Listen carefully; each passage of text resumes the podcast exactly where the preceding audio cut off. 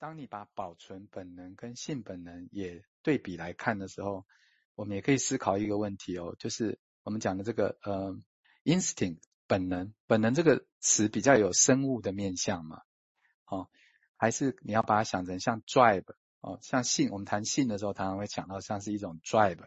你谈到驱力的时候，比较有一种心理学的意味，它是从一种怎么讲，生物的那种内源性的一种一种。刺激的那种感觉，你要寻寻求一种心理的表达，我们就会用到 drive 这个字啊。你也可以这样来看依赖爱这个概念。好，那我接下来介绍一下，嗯，呃，因为有接上去那个文字，我就讲重点就好了哈。他说依赖爱这个概念还是要回到德文的这个词汇里面哈。他弗洛伊德用这个词汇的时候，他有一种倚靠或支撑自己的一种。的一种形容啦。那他在一九二零年之前的作品常常提到这个依赖爱这个概念啊。那他基本的概念刚刚我已经介绍了嘛，我就这边先呃不多说。好，那 这个概概念首先出现在这个性学三论里面，一九零五年的时候哈。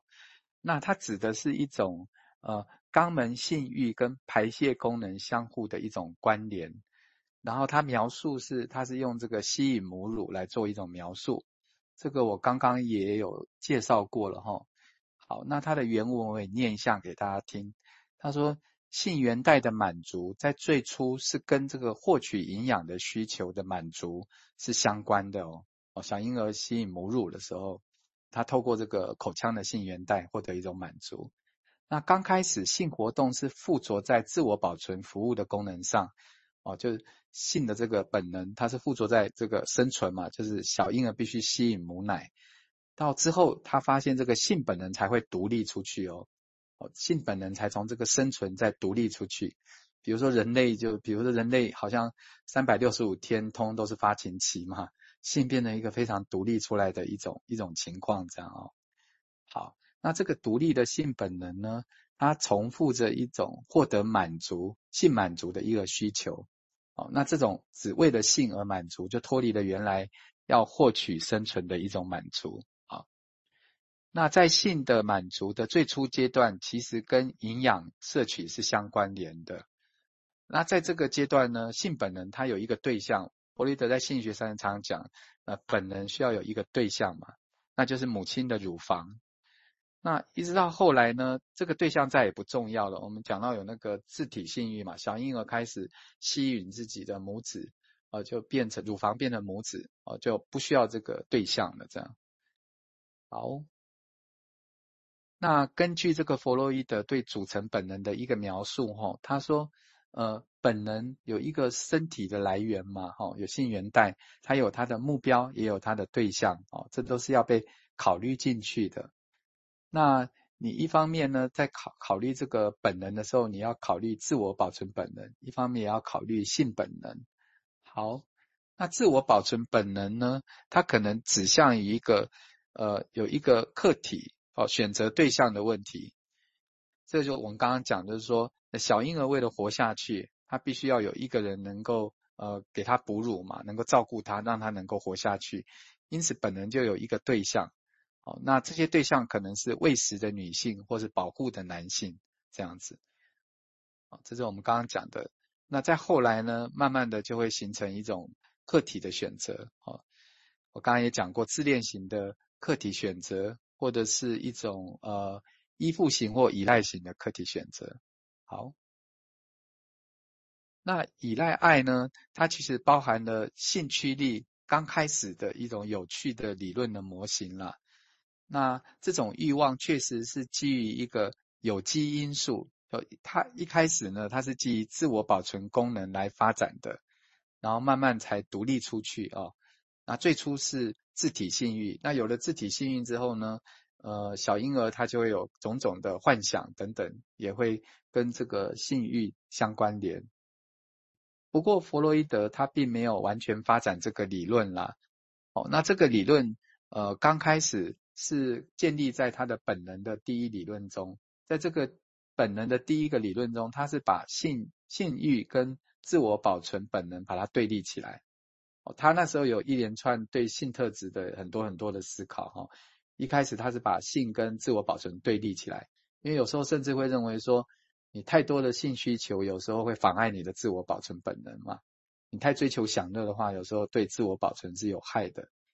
那之后慢慢的才纳入他的第二理论，他的第二理论是我们说的二元论，就是生死本能的二元二元论中。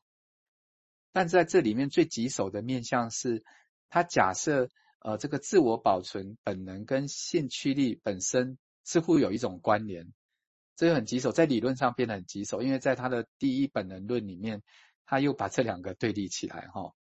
好，那他呃弗洛伊德引入这个依赖爱的这个概念呢，我们如果要读懂它哈，必须要。呃，审视它最重要的两个重点，第一个就是我们讲的驱力，呃，生物性的东西。啊，对不起，第一个第一个要讲的是驱力，是指这个心理性的东西。那第二个就是本能，就是生物性的东西哈。好，那要处理这个有关这个生物性跟心理性这关系的时候，有三个很不同的看法哈。我们这边也介绍一下。啊，第一种看法是说，呃。在这两个过程哦，不管你是为了性还是为了自我保存，里面呢，它都有一种平行性哈。那这个平行性呢，根据这个平行性的模型呢，自我保存的操作，被它被看作是要触发这个性原带的刺激，像哺乳的时候，当然就是要触发口腔的这种刺激跟满足。但是这种刺激跟满足呢，一开始是为了生存吧。但它稍后会变成一种内源性的一种重复，就变成存留在我们感官中的某一种记忆也好，或内建的一种感觉也好，哦，那它最后就转向性了，哦，最后就是单纯的透过这个吸引的感觉，也或吸引母子也好，它也会得到一种快感这样子，在这边就是一种平行的模型啊，他们两个是平行运作的哈。好，那我们来看第二种观察的方法。第二种，他讲的是，呃，婴儿的性特质，他会用两种不同的方式在运作哈。第一个阶段，他说性特质，它支撑着一种身体的功能啊，比如说为了取得营养啊，就是为了自我保存。那甚至到了无法区分的程度。那第二个阶段就是性特质，它会独立出来。哦，那第一个独立出来的就是。吸引母子，像这种自体性欲的方式，这样。好，那他说从这个角度来看，哈，自我保存的对象呢，就是牛奶嘛。那性如果用性欲的对象来讲，就是乳房。他说你从这个角度来看，你去谈一种弗洛伊德常常谈这个，呃，蒂比多的满足，有时候会透过幻觉来达到，哈。他说这个就没有那么的精确，这样。他说：“因为呢，从对牛奶的需求慢慢转到这个对乳房的吸收的需求呢，他说是一种需求的次序。他说是是一种需求次序的转向啦。就简单来说，就是是从原来呃是一种生物性的需求，慢慢转向一种心理上哦，不管是欲望的秩序也好，这样。好，那最后一种看法。”可以这个反驳第二种看法的不足哈，他认为这个性驱力不仅仅是透呃透过某种心理化的机制哈来独立出来的。他说这个客体也很重要。他说这个性驱力的这个独立呢，也因为这个信他者就是客体，像成人带给小孩子的一种诱惑或刺激而达到的这样。那当这种刺激达到的时候呢，它能够让这个呃很原始生物性的需求慢慢的象征化，还有性化，然后慢慢转向于是性的部分哦。所以在这里，客体哦或成人的诱惑也会带来这种从生物到心理的一种转向这样子。好，有一点烧脑哦，那我们来一起消化一下这个部分。对，好，谢谢哈。一切理论化，当然我们也会设想，就是说，这个大概就是，当然这种东西的建构，你看弗洛伊德花不少力气。那我们会设想，那他他就直接去讲心理学，直接怎么做就好了，那干嘛要建立这个基本的东西？